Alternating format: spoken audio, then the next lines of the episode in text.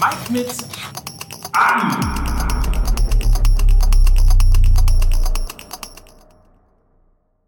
Willkommen, Mike mit AI oder mit AI. Ich bin Mike Nöcker und äh, wie immer geht es in diesem Podcast um künstliche Intelligenz, um Sportdaten und um das, was äh, möglicherweise eben auch das menschliche Auge sieht, was äh, die künstliche Intelligenz nicht sieht und umgekehrt vielleicht. Und weil wir ja in der letzten Woche uns um die erste Liga gekümmert haben, müssen wir uns natürlich auf jeden Fall auch noch um die zweite Liga kümmern. Wir wollen also heute in dieser Folge herausfinden, wie sich Kader verbessert haben, wer so überhaupt der beste oder vielleicht auch der schlechteste Kader in der zweiten Liga ist, was ähm, schmerzhafte Abgänge gewesen sind und gute Transfers, die getätigt worden sind. Und ähm, dafür habe ich mir einen Experten jetzt als Gast eingeladen. Dieser Mann ist am Samstag da Gast, wo ich gerade sitze, nämlich am Millantor. Topspiel am Samstag bei Sport 1. Er ist die Stimme der zweiten Liga. Ich glaube, niemand ist äh, derart prägnant und sofort an der Stimme zu erkennen wie mein heutiger Gast. Hallo, Oliver Foster. Ich grüße dich sehr herzlich. Man hört es schon sofort, ne? Wie oft wirst du auf deine Stimme so im täglichen Leben angesprochen? Ja, es ist, es ist schon sehr lustig. Ne? Man ist ja, wenn man wenn man Kommentator ist äh, beim Fernsehen, dann ist man ja nicht so oft zu sehen. Und wenn man irgendwo einkaufen geht, was weiß ich in welcher Stadt auch immer, und man man bezahlt dann seine Jeans und irgendeiner sagt, der hinter dem Tresen steht, sagt, bist du nicht der oder sind Sie nicht der und so weiter. Das passiert schon sehr sehr häufig. Ja, ja. ich fange immer an, in diesem Podcast meinen Gast jeweils zu fragen, wie er denn eigentlich so zu dem Thema künstliche Intelligenz steht. Das ist ja in aller Munde im Moment gerade in Amerika ein Riesenhype, was das Thema angeht. ChatGPT kennt wahrscheinlich mittlerweile jeder. Und äh, natürlich ist es auch so, dass künstliche Intelligenz so langsam auch in den Fußball sich einfrisst sozusagen. Viele sagen dann immer so, ja, aber am Ende muss immer noch der Mensch entscheiden. Welche Fraktion bist du? Natürlich muss der Mensch entscheiden am Ende, ist doch vollkommen klar. Aber ich habe sehr, sehr früh äh, Berührung gehabt mit, mit KI über eine Firma aus meiner Heimatstadt, aus Pforzheim, äh, Omicron und der CEO von dort ist ein, ein Vollirrer, in Anführungszeichen im positiven Sinne. Ja, Der hat dieses Thema seit vielen, vielen Jahren so auf der, auf der Liste stehen und, äh, und forscht und macht und tut. Deswegen bin ich sehr, sehr früh damit in Verbindung gekommen, in Berührung gekommen. Alles, was uns hilft, ist großartig. Immer. Wir arbeiten mit Player, player.com mit AI geschrieben, äh, falls ihr da mal nachlesen sollt, was das äh, denn eigentlich ist. Ich habe so das Gefühl, es ist vielleicht sogar die größte Sportdatenbank im Fußball, die es im Moment gerade gibt. Über 200.000 Spieler sind da drin auf der ganzen Welt ähm, aus den letzten zehn Jahren Daten aus unterschiedlichsten Quellen, die eben alles miteinander vergleichen, Anomalien entwickeln und dann sitzt eine KI obendrauf, ähm, die versucht eben nicht nur wie bei Moneyball sich aus der Historie heraus zu bedienen, sondern eben auch die Zukunft zu errechnen. So, ob das alles klappt, das weiß man natürlich am Ende des Tages äh, erst wenn die Zukunft dann erreicht ist, also wenn zum Beispiel der nächste deutsche Meister oder der nächste Aufsteiger oder ähnliches in dieser Saison feststehen. Ich verweise nur immer gerne darauf. Ich glaube, im März der letzten Saison habe ich die KI gefragt, wie geht das Meisterschaftsrennen in der Bundesliga aus? Und die Antwort war punktgleich zwischen Bayern und Dortmund. Da muss ich ehrlicherweise sagen, war ich hinten raus ein bisschen baff. Respekt. Respekt. Ja. Steigen wir mal ein in die zweite Liga. Du hast ja ein paar Spiele jetzt mittlerweile auch schon kommentiert, ein paar Mannschaften vor Ort gesehen. Wie ist so dein ganz allgemeiner Eindruck, was die zweite Liga in dieser Saison angeht? Es ist wahrscheinlich geiler als jemals zuvor. Also es ist noch intensiver. Ähm, wir haben das auch gemerkt an unseren äh, Quoten, an unseren Einschaltquoten. Gerade in den ersten Spieltagen haben wir dann regelmäßig die Millionengrenze äh, gerissen. Und das ist immer ein sehr, sehr gutes Zeichen, wenn du als als, als kleiner äh, Spartensender in Anführungszeichen über eine Million Zuschauer kommst, wenn du tolle Marktanteile realisierst. Das hat funktioniert. Sehr, sehr emotional. Auch die Begegnung mit den Leuten in den Stadien war sehr beeindruckt von Hannover gegen HSV. Über 20.000 Hamburger, die da, ja klar, kurze Strecke, aber sie haben sie dort auch auf sich genommen und waren, waren unterwegs dorthin. Ähm, also emotional geil und von den Namen her geil. Also ich glaube, es gab wahrscheinlich, man sagt das ja oft, aber ich glaube, es gab wirklich noch nie eine, eine so prominent und gut besetzte zweite Liga wie in dieser Saison. Naja, man kann ja ein bisschen Werbung machen. Es ist ja jetzt auch dreimal äh, FC St. Pauli steht für dich an. Ähm, wie gesagt, am Samstagabend 2030 gegen Schalke 04. Dann geht's nächste Woche zum Topspiel nach Berlin. Hertha nee, gegen St. Pauli. Franz, ja, ja, wir haben schon, ja, ja. Und dann nochmal. Und dann nochmal gegen Nürnberg, also ja. dreimal hintereinander. Aber allein an den, an den Vereinen eben Hertha, Schalke, logischerweise Hamburger Sportverein, Hannover 96, Kaiserslautern, Nürnberg. Das sind Namen, die runtergehen wie Öl. Die, die Ostleute nicht vergessen. Ne? Du darfst Rostock nicht vergessen, du darfst Magdeburg nicht vergessen, was auch ein unglaublich emotionales Publikum ist. Und ja, ja, sehr lebendig. Also insofern, da sind viele, viele drin. Was hast du denn getippt? Ähm, das wird man ja Anfang der Saison immer. Was hast du getippt, wer aufsteigt? Ich habe mich festgelegt, ich habe gesagt, der HSV schafft es und ich habe auch gesagt, dass der FC St. Pauli aufsteigen wird. Das waren die zwei ganz heißen Tipps und dann habe ich dann so eine so eine Gruppe von von äh, Mannschaften entwickelt, die dahinter äh, rumvorwerken und da gehört Hannover 96 für meine Begriffe dazu. Da gehört immer noch, also vor der Saison auf jeden Fall der FC Schalke dazu. Ich hatte Hertha nicht auf der Liste, das hat sich bisher auch bewahrheitet, dass dieser ähm, ein paar Probleme mehr bekommen.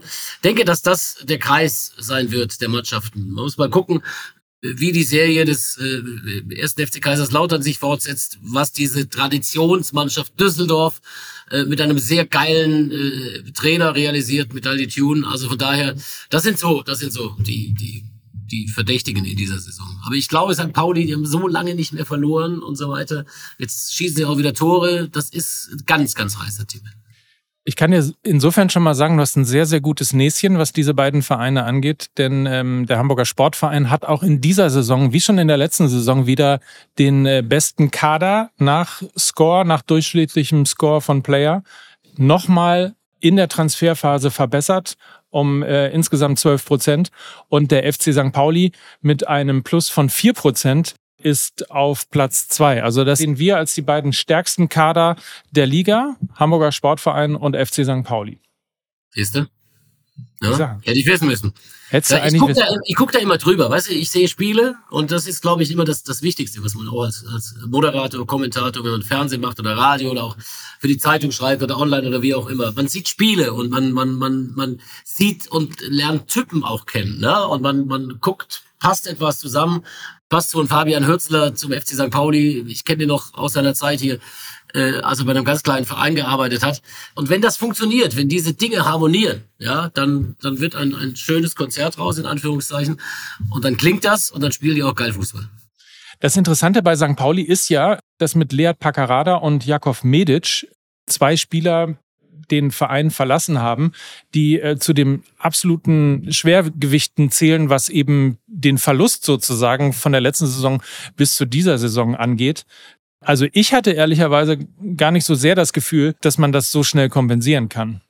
Ich finde Medic Abgang finde ich nicht so dramatisch. Der war auch ein Spieler, der immer mal wieder auch ein paar Fehler angepackt hat. Also das konnten sie auch kompensieren mit Wahl beispielsweise.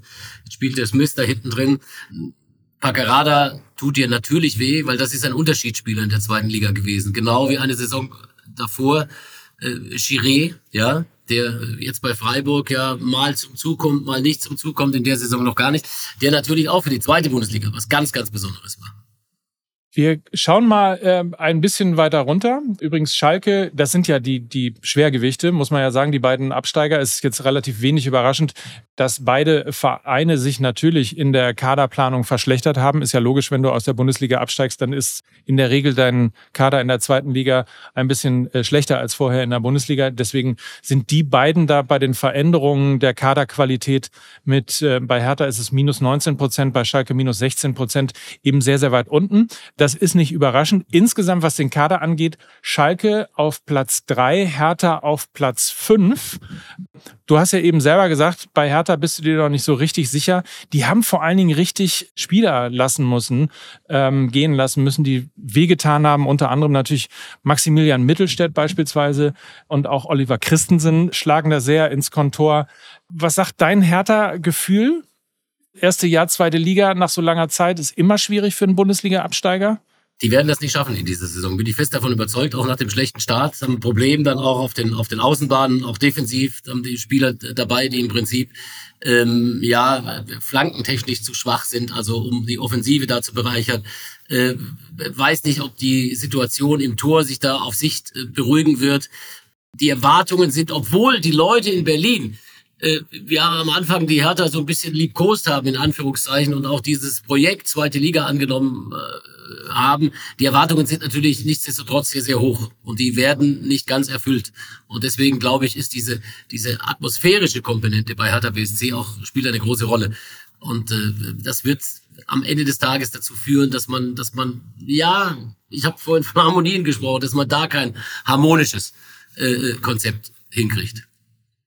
Wir haben mal den, den Nominalscore mit dem Effektivscore verglichen. Das bedeutet, Nominalscore ist das, was der Kader komplett hat und Effektivscore ist nach Minuten gerechnet. Also das, was Hertha jetzt in den ersten sechs äh, Bundesligaspielen bzw. Zweitligaspielen eben auf den Platz gebracht hat. Und der ist äh, um 400 oder um besser gesagt um 12 Prozent höher als der Nominalscore.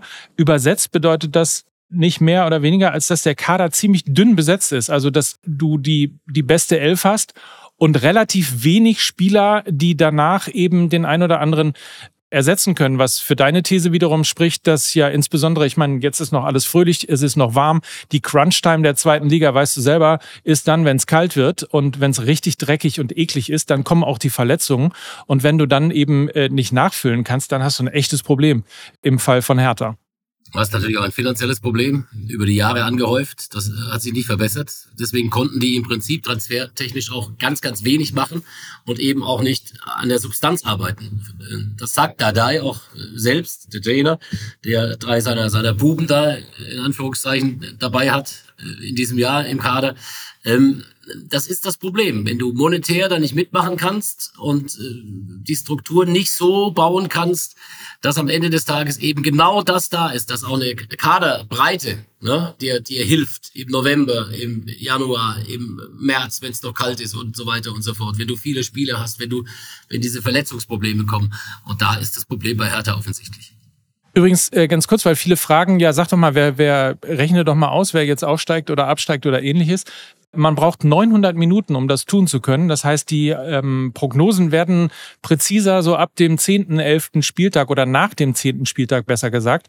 Äh, und dann kann man wirklich so langsam hochrechnen und sagen, äh, in welche Richtung es für den einen oder anderen Verein gehen. Das werden wir natürlich dann auch logischerweise tun und mal nachrechnen, äh, ob wir überhaupt recht haben hier. Und äh, du natürlich auch mit deiner These beispielsweise, äh, dass es Hertha in dieser Saison nicht äh, schaffen wird. Ich versuche mich so ein bisschen bei HSV immer zurückzuhalten. Da habe ich jetzt die letzten sechs Jahre Jahre gesagt, dass der HSV auf jeden Fall aufsteigen wird. Dieses Jahr habe ich es nicht gesagt und kaum habe ich letzten Freitag im Podcast gesagt, nee, ich habe mich geirrt, die spielen so gut, zack, haben sie das nächste Spiel gleich verloren. Also ich äh, halte mich beim HSV auf jeden Fall, was das angeht, zurück. zurück.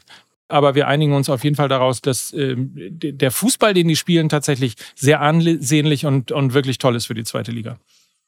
Absolut also gerade wenn du die Offensive siehst, ne? ich bin ja immer begeisterter Fan von von äh, Bagariata beispielsweise, ein sensationeller Spieler, ja. Da kommt eben sehr sehr viel in der Offensivabteilung, ne? über die Außen beispielsweise. Da wird unglaublich gearbeitet. Dann hast du äh, Bobby Glatzel da vorne stehen. Das ist das ist halt so die, dieser Spieler, den du brauchst letzten Endes der äh, den Unterschied auch dann macht, Tore technisch. Wird man sehen, möglicherweise bei St. Pauli, wenn Zoller äh, fit ist und, und spielen kann, dass der auch einer ist, der in der zweiten Liga natürlich sehr, sehr viele Tore macht. Ja, Das sind diese Schlüsselspieler, du brauchst einen geilen Torwart. Es ist so einfach eigentlich. Also in der zweiten Liga ist es aber so offensichtlich. Ja, Überall da, wo du einen gescheiten Stürmer hast, einen gescheiten Mittelstürmer, ja, der viele, viele Tore macht, hast du eine Mannschaft, die auch äh, äh mit vorne dabei ist. Das hast du gesehen, auch beim Aufstieg äh, vor zwei Jahren von Werder Bremen, als die dann funktioniert haben, Duxch und Füllkrug. Das sind alles Dinge, das sind diese, diese, diese, diese Sachen, die du brauchst. Und dann kannst du dich da anmelden für den Aufstieg. Wir müssen über Schalke reden, logischerweise. Das ist nämlich äh, der Verein, der nach Datenbank, nach Score der dritterfolgreichste bzw. der drittbestbesetzte Kader der zweiten Liga ist. Äh, und das auch da zwei Spieler, die man kompensieren musste, die schwer ähm, getan und wehgetan haben. Ähm, Rodrigo Salazar und Marius Bülter. Und das, obwohl die äh, ja ganz schön federn lassen mussten. Salazar und Bülter sind raus und ähm, dementsprechend, ich hatte es ja eben auch schon mal gesagt, haben sie es nicht so richtig gut äh, kompensiert. Ähm, Schalke minus 16 äh, Prozent. Klar, Zweitliga-Etat ähm, beziehungsweise Kader immer noch anders als ein Bundesliga-Etat. Aber äh, trotzdem reicht es noch für Platz drei der Ligatabelle aktuell, was den Score angeht. Was glaubst du? Ist es das zweite Jahr? Ich habe mich dazu hinreißen lassen zu sagen, das zweite Jahr ist möglicherweise für Schalke schwerer als das erste Jahr und das war schon schwer. Ja, kann sein. Ich, ich halte diesen Kader, wenn ich den anschaue, auch nicht für, auch nicht für so unfassbar stark. Also da, da, da schüttelt mich nicht unbedingt. Ja, wenn ich da, wenn ich das einfach mal äh, durchscrolle, gucke, wer ist da unterwegs, wer steht in der ersten Mannschaft. Frage ist, wie stark ist Terodde tatsächlich? Zwei Tore hat er gemacht. Jetzt in seinem, in Anführungszeichen, fortgeschrittenen Alter. Das sind, das sind, das sind viele Spieler dabei, die okay sind. Ein Tempelmann ist okay, gar keine Frage. Ein äh, Ovean ist okay. Äh, Baumgartel, das sind alles Spieler, die okay sind. Auch Polter vorne mit dabei. Aber das ist irgendwie, reißt mich dieser Kader nicht wirklich weg. Und äh, so ein bisschen hat sich das ja gezeigt in diesen, in, in diesen ersten Spielen. Man hat es schon am äh, ersten Spieltag gesehen, beim Duell mit dem HSV, dass sie vor allem defensiv natürlich auch unglaubliche Schwierigkeiten haben. Ähm, und der Abstand, wenn du jetzt mal auf die Tabelle guckst in der zweiten Liga, der ist natürlich schon jetzt ne, relativ heftig mit, mit Düsseldorf und dem HSV zwei vorne die 13 Punkte haben. Schalke ist bei sieben. Schon in dieser Frühphase, nach äh, sechs absolvierten Spielen, hast du eben sechs Punkte Rückstand auf den direkten äh, Aufstiegsplatz. Jetzt verlieren sie ja auch äh, morgen Abend noch am Millantor. Dann sind's äh, ja, schon, ist, ist, naja, also wenn du wenn du die Formkurve anguckst und die Art und Weise, wie St. Pauli spielt und, und einfach weißt, dass die ewig nicht mehr verloren haben und so weiter und Flutlicht, Millantor und so weiter, dann kann es am, am, am äh, Samstagabend 22.30 Uhr, 22.15 Uhr, 22.30 Uhr ganz bitter aussehen für den FC Schalke. Das ist gar keine Frage. Kommen wir zu einem faszinierenden Verein. Äh, du hast ihn eben schon angesprochen. Erster FC Magdeburg. Was fällt dir spontan ein? Ja, ich äh, habe natürlich da mit äh, Christian Titz einen Trainer, äh, den ich auch seit Jahren kenne, den ich sehr schätze, der da, der da kontinuierlich jetzt gearbeitet hat. Das sind unglaublich viele technisch großartige Spieler dabei bei dieser Mannschaft. Ne? Also die hat gar keine so eine Wucht, ne? wenn man irgendwie so denkt, ah, die müssten über den Kampf und so weiter kommen, sind die gar nicht so. Da sind technisch so viel versierte Spieler dabei, ähm, die natürlich jetzt auch, sagen wir mal, dieses erste Jahr zweite Liga jetzt alle mal angenommen haben, mal ihre ihre äh, Fehlerchen auch ein Stück weit abgestellt haben, die allzu große Begeisterung, mit der sie letztes Jahr reingestartet sind, teilweise auch so ein bisschen äh, Naivität, die ist abgelegt und insofern äh, ist das eine Mannschaft, äh, mit der auch zu rechnen ist in dieser Saison. Ich sag dir mal was, total faszinierend. 1. FC Magdeburg hat einen fantastischen Kader schon in der letzten Saison gehabt. In der letzten Saison hat äh, die AI ihn als drittstärksten Kader der zweiten Liga gesehen. In diesem Jahr der viertstärkste Kader, auch nochmal um ein Prozent verbessert, was wiederum bedeutet, weil du Christian Titz gerade äh, angesprochen hast, dass er möglicherweise noch gar nicht so sehr das Potenzial dieser Mannschaft äh, rausholen konnte, warum auch immer das der Fall ist. Vielleicht auch einfach, weil man als Aufsteiger so gar nicht so sehr damit gerechnet hat, äh, jetzt eben gleich mit oben anklopfen zu können. Aber theoretisch, den Zahlen nach, den Daten nach, äh, ist es ein absoluter Aufstiegskandidat in dieser Saison auch wieder. Was Lukas Schuler, der vier Tore auch schon gemacht hat, beispielsweise junger Spieler, 24, da, stimmt auch so ein bisschen diese, diese, ja, diese Statik im Kader, ne? Also vom, vom, vom Alter her.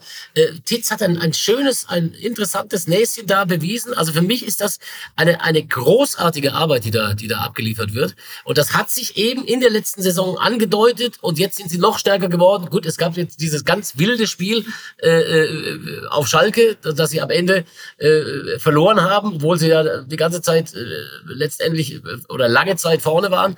Aber äh, ich glaube, dass mit denen auch auch mit dieser Region auch das, ich nehme das immer mit, diese, diese Geschichte, das ist im Prinzip für dieses ganze Bundesland, Sachsen-Anhalt, das Aushängeschild. Da hängen so viele Herzen dran und so weiter. Äh, ich glaube, wenn die relativ lange mit oben mitspielen, traue ich denen eine äh, Überraschungsrolle zu, in Anführungszeichen. Also warten wir mal ab. Äh, wie gesagt, also äh, in der letzten Saison war es so, Christian Titz hat gemeinsam mit Marcel Rapp von Holstein Kiel, äh, Lukas Kwasniok von Paderborn und Christian Eichner von Karlsruhe etwas underperformed sozusagen, also hat weniger herausgeholt, als man mit der Mannschaft ähm, sozusagen als Punkteschnitt hätte holen können. Ich bin mal sehr gespannt ähm, und drücke auf jeden Fall, du hast es selber gesagt, ist ja auch ein überragender Typ, ohne Frage. Ich drücke ihm sehr die Daumen und erinnere zumindest mal hier in dieser Sendung in Mike mit AI daran, äh, liebe Grüße nach Magdeburg, ihr habt den viertbesten Kader äh, der Liga, also äh, guckt nach oben, nicht nach unten, ähm, da ist auf jeden Fall wahnsinnig Potenzial drin. So, dann müssen wir noch mal ganz kurz über Hannover 96 reden. Die habe ich als Aufstiegskandidat mit ähm, hineingeworfen. Auch da ein, ein sehr guter Typ als Trainer, also wirklich sehr, sehr guter Typ. Ähm, mit Stefan Leitl, äh, der äh, unglaublich entspannt daherkommt und dieses ganze Theater, das du in Hannover halt immer hast mit einem Martin Kind, so locker wegschüttelt und sich auch traut, ja, sich auch traut, dann auch nicht auf Schlagzeilen zu reagieren, entspannt zu bleiben, ja, ähm, das ist sicherlich ein, von der, von der Type her, auch einer, der diesen Verein, der immer so ein bisschen schläfrig daherkommt, äh, ein Stück weit wach geküsst hat. Und auch der hat interessante Spieler äh, dabei. Vorne funktioniert Teuchert ohne Ende, hat sechs Tore gemacht. Äh, äh, Tresoldi, für mich ein ganz, ganz interessanter Spieler, der auch in der U21 äh, Fußball gespielt hat. Dann haben sie äh, mit, mit Christiansen so einen Stabilisator im Mittelfeld dazu bekommen, der unfassbar wichtig für die ist äh, haben Ron Robert Zieler und hinten natürlich Halstenberg, das ist ja so ein Königstransfer. Und die haben bei diesem Duell gegen den HSV am Samstagabend, das ich kommentiert habe, vierter Spieltag, ausverkauftes Stadion, waren die eigentlich die bessere Mannschaft, ja, und äh, hätten das Ding eigentlich für sich rocken müssen, haben am Ende dann irgendwie die Power nicht mehr auf, die auf die Wiese bekommen, nachdem die Hamburger in Unterzahl in Führung äh, gegangen sind. Aber ich glaube, an diesem Spiel, da haben sie sich so, so, so ein Stück weit, ja, an das haben sie sich immer wieder erinnert. Und deswegen haben sie diese Stärke danach gefunden. Ich glaube, dass diese Mannschaft auch in der Lage sein wird, in dieser zweiten Liga sehr, sehr gut zu bestehen in dieser Saison. Eigentlich der zweite Vorname von Hannover 96, ne? So ein bisschen. So, so eigentlich Bundesliga, aber äh, naja. Ähm, eigentlich Großstadt, aber könnte man jetzt auch noch sagen. Äh, lass uns aber ich habe gesagt, ich hab gesagt, ein schöner, schöner Satz oder lustiger Satz, weil es da wirklich da brodelte an diesem Abend. Und äh, ich kenne Hannover auch aus privaten Gründen sehr, sehr gut. Und äh, ich habe äh, gesagt, die Bürgersteige wurden runtergeklappt an diesem Abend. Das passiert in Hannover äußerst selten, wenn man häufiger, wenn man häufiger dort unterwegs ist. So, lass mal gucken. Platz 8 3050, das ist im Moment Platz 4 in der Tabelle. Da kommt es eben also auch auf den, auf den Trainer an. Und du hast völlig recht, äh, Stefan Leitl hat in der letzten Saison schon äh, einen super äh, Job gemacht. Und das ist ja vielleicht so ein bisschen auch die Erfolgsversicherung für Hannover 96, wenn es in dieser Saison eben weiter nach oben gehen sollte. So, und dann äh, müssen wir noch reden über Paderborn. Da bin ich ehrlicherweise etwas äh, baff, weil Paderborn hat den äh, mit den besten Transfer in der äh, in der zweiten Liga gesetzt mit Max Kruse. Ich gucke immer bei Max Kruse direkt auf seinen Bauch und guck, ist er fit oder nicht fit, ja, oder ist er wieder leicht schwanger. Ähm, ich halte den Transfer für spektakulär, keine Frage aber ich halte ihn definitiv nicht für den besten äh, Transfer in der, in der, zweiten Liga. Also das ist so ein, so ein, so, ein, so eine Type, gar keine Frage. Der ist, der ist, der ist äh, für alles zu haben, Socials, Pokert äh, und so weiter und so fort. Aber hat latentes äh, Übergewicht aus meiner Sicht und das äh, ist im Profifußball einfach nicht angesagt. Ich gucke deswegen immer so sehr drauf. Ich habe mich schon mal da extrem, extrem mit einem angelegt, in Anführungszeichen. Vor vielen, vielen Jahren, als ich noch bei Sky war, habe ich ein Spiel kommentiert zwischen dem SC Freiburg und Hertha BSC. Es war total langweilig. Unglaublich langweiliges Spiel. Und Freddy Bobic hat gespielt bei Hertha zu diesem, zu diesem Zeitpunkt. Und ich habe die ganze Zeit auf diesen Bobic geguckt und dachte mir, der ist normalerweise ja so ein, ein, ein dürrer Hering. Ja, da ist ja nichts dran. Und er hatte auch ein leichtes Bäuchlein. Und das habe ich dann erwähnt. Da sind die natürlich alle durchgedreht. Ich musste mich entschuldigen und so weiter. Ne? Äh, wurde dann aber, ich weiß gar nicht, ob namentlich, aber zumindest von der Story her dann später in seinem Buch erwähnt, dass äh, Bobic äh, also über seine Karriere sprach. Äh, der hatte diese Gewichtsprobleme auch immer. Und bei Stürmern, die ein, zwei Kilo zu viel haben auf diesem Level, dann flutscht es halt nicht. Und das ist das Problem von Kruse. War jetzt ein bisschen ausgeholt, aber ist so. Aber nichts für ungut. Nein, ich finde den Typ mega, ja, aber. Ja, super. Also äh, auf jeden Fall ein Riesentyp. Gut, Paderborn ist ja bekannt für spektakuläre Verpflichtungen. auf der nach oben offenen Stefan Effenberg-Skala ist äh, Max Kruse sicherlich auch drauf, oder? da ist er, in jedem Fall. Also schauen wir mal, was rauszuholen ist. Ähm, wie gesagt, äh, im Moment noch nicht angekommen in der Liga. Platz 14 aktuell vom Kader her ein bisschen besser, aber ähm, es ist auf jeden Fall kein Aufstiegskader, was ich am Anfang der Saison gedacht habe, sondern eher ein Mittelfeldkader. Mal schauen, wie es in Paderborn letztlich äh, weitergeht. Ich mache mal schnell äh, sozusagen die, die Top 10 gehen die einmal durch, ähm, damit wir es schon mal gehört haben. Also wir haben ja schon gesagt, HSV äh, vor St. Pauli, vor Schalke. Das sind die besten drei ähm, nach Scores, die besten drei Kader der zweiten Liga. Dann kommen Magdeburg, Hertha, der erste FC Nürnberg, Eintracht Braunschweig, Hannover 96 als Achter, gerade drüber gesprochen, Karlsruhe SC als Neunter und äh, der SC Paderborn als Zehnter. So, und wenn wir jetzt äh, sozusagen runtergucken und äh, mal schauen und uns mit dem Abstieg beschäftigen, ähm, dann stellen wir fest, der aktuelle Tabellenstand von, vom VfL Osnabrück und der Vergleich mit dem stärksten Kader äh, auf Platz 18 da steht der VfL Osnabrück ähm, genau da, wo er auch in der Kaderstärke steht, nämlich als Tabellenschlusslicht. Und äh, an dich die Frage, ob das tatsächlich möglicherweise schon einer der ersten Kandidaten auf den Wiederabstieg ist. Ich habe ein bisschen was gesehen von denen, äh, auch das eine oder andere Spiel äh, zusammengefasst. Haben ja äh, durchaus auch so eine, so eine Idee entwickelt mit einem John Verhook, den sie da vorne spielen lassen können. Dann ist äh, äh, der Fried ein hochinteressanter Spieler eigentlich. Also jetzt von der Offensivgeschichte ist das, ist das äh, aus meiner Sicht gar nicht so, gar nicht so schlecht. Haben aber ganz, ganz große Probleme, äh, wenn die Mannschaft hoch anläuft beispielsweise, sind nicht diszipliniert genug in der Defensive. Da ist eher das Problem zu sehen. Aber ich sehe die trotzdem nicht so schwach haben auch äh, Cuisance jetzt geholt. Das war ja auch spektakulär in Anführungszeichen. Ne? Champions League-Sieger mit dem FC Bayern, früher auch bei Borussia Mönchengladbach. Jetzt mal gucken, ob sich das noch äh, entwickeln kann. Tobi Schweinsteiger, junger Trainer, äh, der natürlich auch erstmal gucken muss in dieser, in dieser großartigen Liga. Äh, wie, wie geht das? Wie funktioniert das? Ich sehe sie vom Gefühl her, muss ich sagen, nicht so schwach, wie sie im Moment darstellen. Zumal du hast Schweinsteiger angesprochen. Super performt natürlich logischerweise in der letzten Saison. Auch äh, aus der Mannschaft mehr draus geholt, als äh, letztlich drin war. Also die haben nicht äh, einen Aufstiegskader gehabt in der letzten Saison, haben einen sehr guten Kader, aber eben keinen Aufstiegskader gehabt.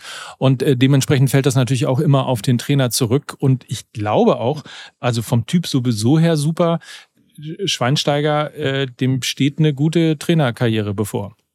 So, und dann schauen wir noch auf äh, Platz 17 und 16 und dort reihen sich ein, äh, Überraschung, Überraschung, der SV Elversberg und Wien Wiesbaden. Elversberg als 17. Die sind ja auf jeden Fall mit Furoren in die Liga gestartet und auch Wien Wiesbaden, ähm, aktuell Zehnter, ähm, hat äh, den drittschlechtesten Kader in dieser Liga wahrscheinlich dann doch wenig überraschend. Ne? Und dann ist es ja so Aufstieg aus der dritten Liga du musst halt wahnsinnig viel auch eben mit äh, Emotionen, mit Teamgeist und ähnlichem wettmachen. Gut, jetzt kriegen die das hin und, und, und schlagen den HSV. Das ist natürlich Wahnsinn. Ne? Ja. Äh, Im, im, im, Im schmucken Saarland, äh, das ist natürlich unglaublich. Ne? Die haben ja eh eine Euphorie, äh, weil die sich natürlich vor den, vor den ersten FC Saarbrücken gesetzt haben, sozusagen. Ne? Im Saarland gibt's ein paar Millionäre, ja, und die teilen sich so auf äh, bei diesen bei diesen ganzen Vereinen, beim beim äh, SV Elversberg, beim ersten FC Saarbrücken, dann ist äh, Homburg noch mit dabei, die sind ein bisschen weiter unten, aber auch da ist unglaublich viel Kohle dahinter. Und äh, das ist so ein bisschen so, so, so der, der Clash der der Millionäre da im, im, im Saarland. Von von uns eigentlich gar nicht so richtig beobachtet äh, und im Moment äh, ist das bei Elversberg funktioniert das bei Elversberg am besten. Und mal gucken, wenn du eine Mannschaft wie den HSV zu Hause besiegst, warum nicht? Äh, äh, vielleicht kriegst du auch einen Lauf und, und, und, und kriegst diese Mannschaft etabliert. Äh, ein, ein, ein Vorbild könnte für Elversberg sein, ein, ein genauso, ja, großer No-Name-Club, in Anführungszeichen, der SV Sandhausen, jetzt zwar abgestiegen, aber über Jahre ja etabliert gewesen in der zweiten Fußball-Bundesliga. Äh, warum soll das dem SV Elversberg nicht gelingen? Ja, haben so ein Stadion zusammengebastelt mit lauter Stahlrohrtribünen irgendwie. Äh, sieht jetzt nicht besonders geil aus, aber, aber es, ist, es funktioniert. Es ist praktikabel. Übrigens haben die äh, Aufsteiger laut äh, Player die jeweiligen Top-Neuzugänge gesetzt, nämlich Markus Matthiesen bei Wien Wiesbaden, Lennart Grill beim VfL Osnabrück und Wahid Fagir beim SV Elversberg. Äh, alles top nach Daten äh. Mal schauen, ob das reicht, um eben zumindest für den ein oder anderen Verein dort die Klasse zu halten. Wen siehst du denn ähm, eher gefährdet, wenn du sagst, ähm, Osnabrück ist gar nicht so dein Kandidat auf den ersten Abstiegsplatz? wenn wir jetzt auf die Tabelle gucken, müssen wir natürlich sehen oder sehen wir natürlich einen Punkt und ne, Hertha auf, auf dem, auf dem Nicht-Abstiegsplatz hat schon sechs Punkte, sind auch schon wieder fünf Differenz. Natürlich sind die da mit dabei, aber äh, es, auch Eintracht Braunschweig ist sehr, sehr schlecht gestartet. Auch die Spielvereinigung Kräuter Fürth ist sehr, sehr schlecht gestartet, obwohl ich da eigentlich sehr überzeugt bin von diesem Trainer, von Alexander Zorniger. Äh, ich glaube, nicht unbedingt, dass wir, dass wir das sehr frühzeitig wissen werden in dieser Saison, wer da, wer da das Zeitliche segnet, in Anführungszeichen, in der zweiten Fußball-Bundesliga. Ähm, da sind wirklich einige Vereine dabei. Elversberg, Paderborn, Fürth, Braunschweig, Osnabrück. Die hat man auch in Anführungszeichen so ein Stück weit in diese Richtung äh, bewegt. Wie in Wiesbaden jetzt gerade mit einer, mit einer bisher sehr, sehr guten Performance. Ne? Acht Punkte, das ist schon, gegenüber dem letzten sind das schon sieben Punkte mehr und so weiter. Also da baut sich auch was auf. Äh, das, was ich gesagt habe, da werden einige mitmachen. Ich glaube nicht, dass Hertha da stehen bleibt. Also ich glaube nicht, dass Hertha aufsteigt, aber ich glaube auch, äh, also dass Hertha nicht aufsteigt. Aber ich glaube auch nicht, die werden da unten äh, so dermaßen weit abgeschlagen da als 15. da äh, mitmachen in der zweiten Das glaube ich nicht. Wir werden sehen. Übrigens kann ich es dir natürlich früher sagen. Nach dem zehnten Spieltag habe ich doch gesagt, dann weiß ich, wer absteigt. Ja? Ich sag dir Bescheid. Ich merke schon.